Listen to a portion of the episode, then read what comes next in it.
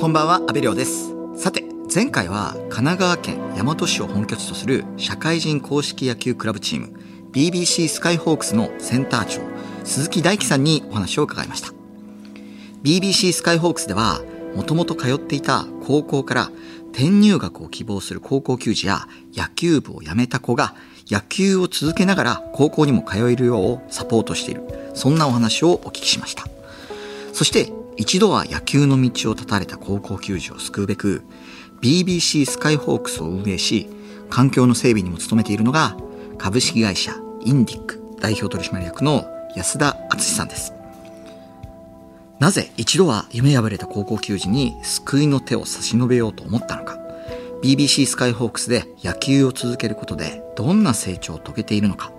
安田さんにはスタジオにお越しいただいています。安田さんよろしくお願いします。はい、よろしくお願いします。あの早速なんですけれどもはい、安田さんはもともと野球のエージェント会社に勤務していてそこからご自身で会社を立ち上げたと聞いたんですがこの辺りのお話からまず教えていただけますか？はい、えー私はもうずっとあの幼少期から、えー野球少年でして、えー大学まで、えー野球部で、えープレーをしていました。でその後、えー銀行の方に、えー勤務しまして、まあそこが一番この野球エージェント会社にあの勤務したあのきっかけにあのなりました。あのまあ銀行にいますとどうしても、えーお客様が会社のオーナーさんででそのオーナーさんたちから自分の経験を生かして自分の好きなことを仕事にしていくっていうことが人生にとって一番楽しいぞということをお聞きしてで僕も、えーそんな、えー人間になりたいなということで、えー背中を押されてこの野球エージェント会社に、えー勤務しました勤務といっても個人事業主ですので契約を取れたらいくらというようなあのそういったところがあったので、まあ、ほぼあの独立というところなんですけれどもそこの独立を、えー経験したことがあ会社も個人も一緒だということでこの、えー仕事を立ち上げたというようなところが、はい、経緯としてあります。あのーエージェントってこう例えばそのアメリカとかでこう活躍されてたってことですか？そうですね、はい。えー、ダン野村事務所というですねあの野茂選手をはじめにアメリカメジャーリーグに送った代理人の事務所で働いておりましてえー1年東京で、え1年えーロサンゼルスで、はい、勤務させてもらいました。まあそんなご経験からさらにこのクラブチームの運営に乗り出されたということなんですけれどもそれはどういった理由があったんですか？そうですね。あのとある時に、高野連に関する記事を読みまして、えー高校野球は何らかの理由で、毎年1万5千人から2万人の選手が辞めていくという、こう、記事を見つけたんですね。で、私もあの、大学まで野球をやっていたものですから、まあ、そうした子供たちの受け皿となりたいということで、まあ、スカイホークスを立ち上げた。まあ、この1万5千人から2万人辞めていくということがあまりにも衝撃的で、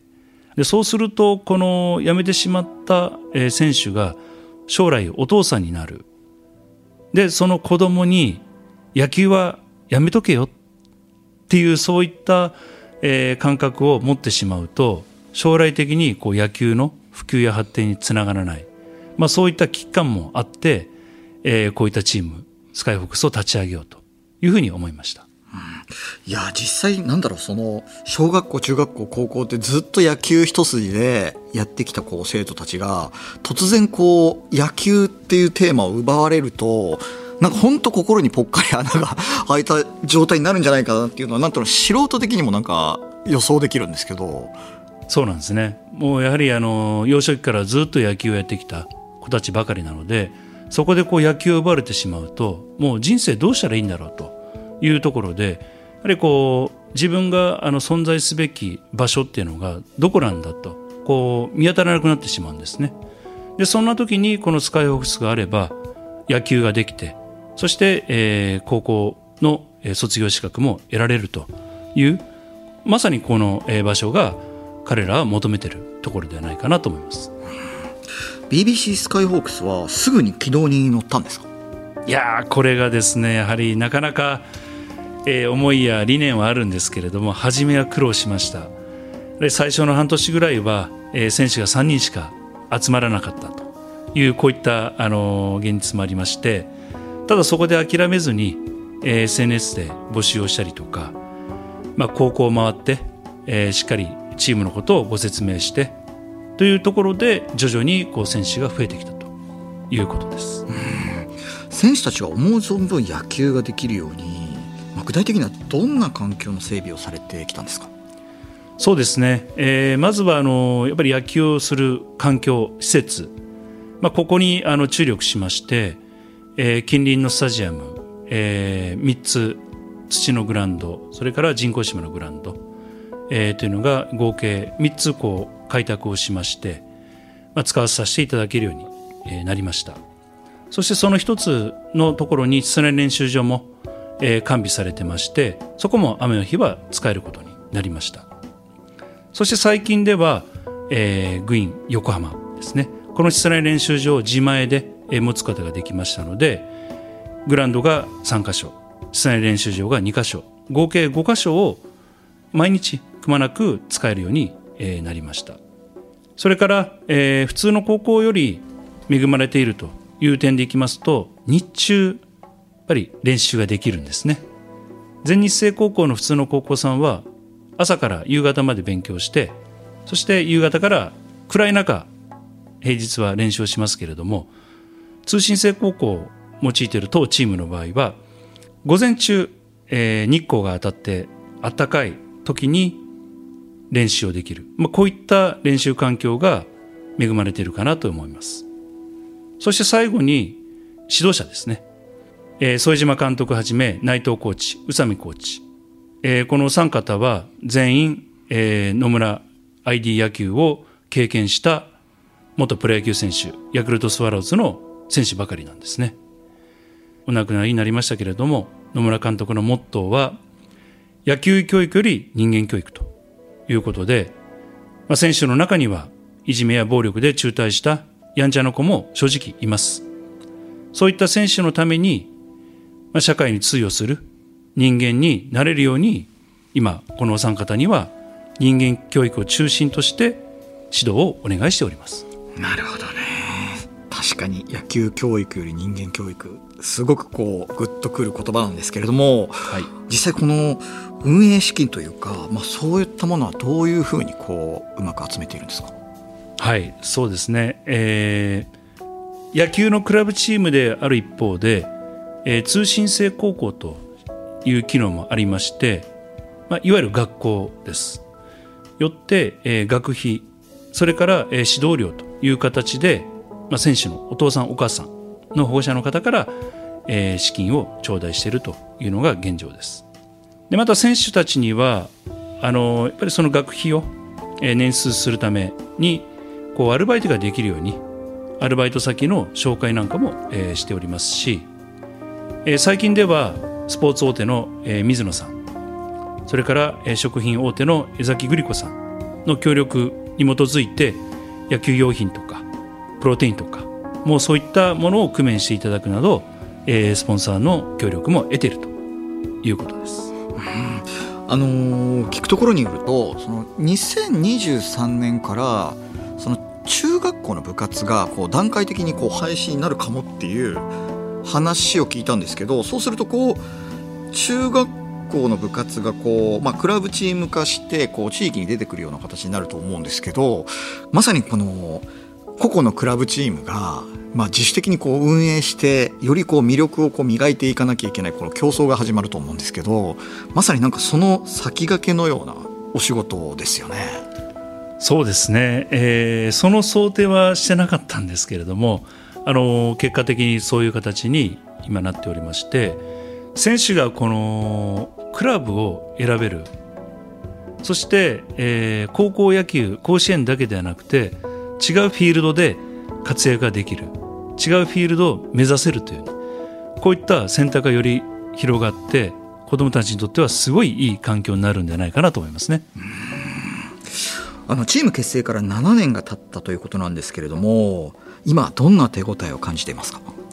そうですね、えー、当初思い描いていた、えー、野球に集中しながら高校卒業の資格を取れると。そして、えー、その高校卒業資格を持って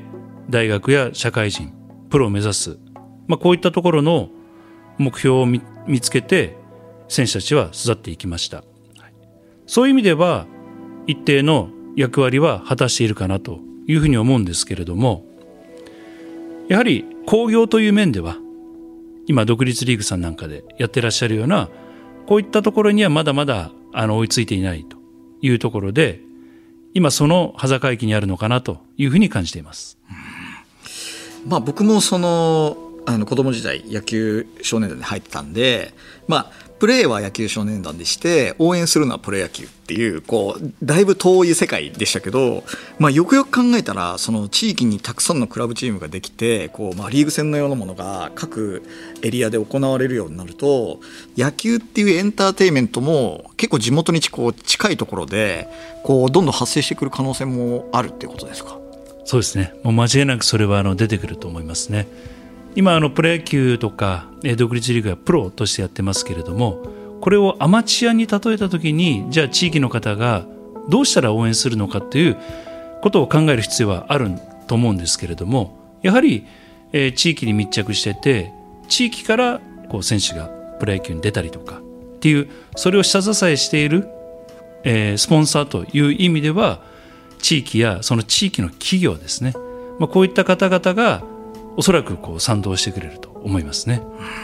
いや実際その、まあ、部活っていう体で、まあ、ある種その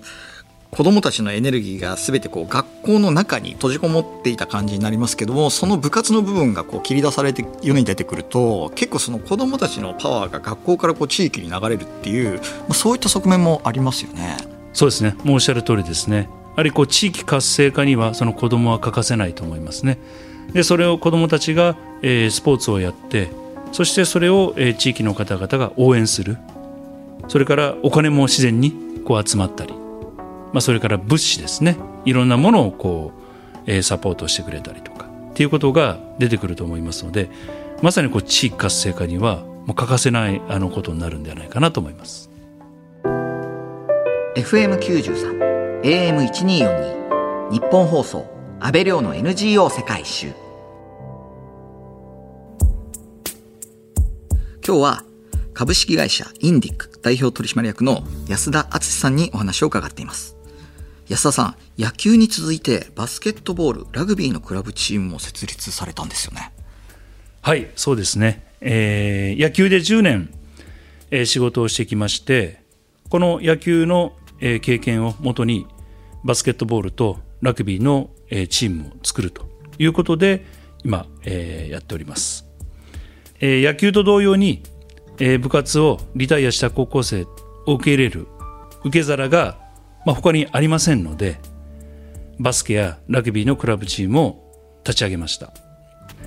えー、将来的にはバスケットボールは、まあ、3on3 のプロチームを作ってそして工業的に成り立つところまで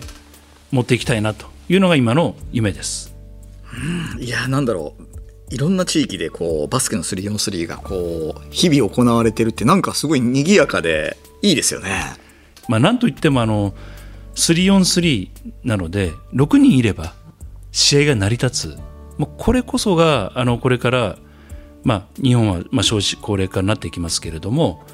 まあ、そこにおけるスポーツの在り方というのは少人数制っていうところが求められるかなと。野球も5人制の野球がそろそろ出来だすと。えそうなんですか？はい。いや知らなかった。始まってます。ええー、はい。えー、なんだろう僕も野球少年だったんでただまあ9人9人で集まるのってほぼ不可能なんで 諦めてましたけど5人だったら、はい、いけますよね。そうですね。うん。ちなみにあのスポーツ留学にも力を入れているそうですよね。そうですね、えー、このスポーツ留学を含めて野球バスケラグビースポーツ留学。この4つが当社インディックの、えー、事業の柱となっております。いや実際元エージェントの安田さんがスポーツ留学のサポートもしてくれるってすごい心強いじゃないですか。そうですね、えー、私もあの海外の経験はありますけれどもこのスポーツ留学、えー、NSAA というんですけれども、えー、そこの、えー、メンバーは、まあ、全てアメリカやカナダオーストラリア、まあ、こういったところの留学経験があるものがしっかりサポートをしておりますのでさまざ、まな競技でそれから、えー、高校生大学生のスポーツ留学をあのサポートできております。あのいろいろお話を伺ってきたんですが、まあ、こういう新しい取り組みを安田さんがずっと続けてこれたこの原動力って何ですか？はい、えー、私もスポーツを、えー、野球を経験しまして、まあ、スポーツは素晴らしいという、えー、この経験に基づいて広くスポーツと教育の分野で仕事を、えー、していっております。で野球の中でいきますとやっぱりやんちゃで手を焼いている子どもたちもいます。でもそういった子どもたちもしっかり卒業証書をもらって社会に出て社会の一員として活躍することそして、えー、お父さんになった時時が経った時に当クラブチームスカイホークスのことを思い出してくれるようなそんな、えー、活動を心がけております。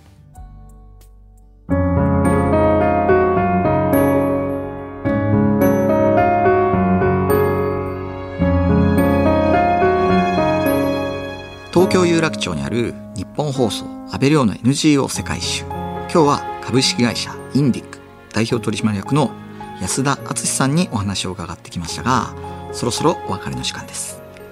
最後に安田さんの今後の目標を教えてください。はい、えー、先ほどお話した通りに、えー、野球に関してはやっぱり工業ベースに乗せていくことだと思っております、えー、今は子どもたち生徒からお金を頂戴しますけれども今後はイベントからプロチームこういったところで工業ベースに乗せていきたいなと思っております。そして、え、バスケットボールについては横浜市戸塚の方で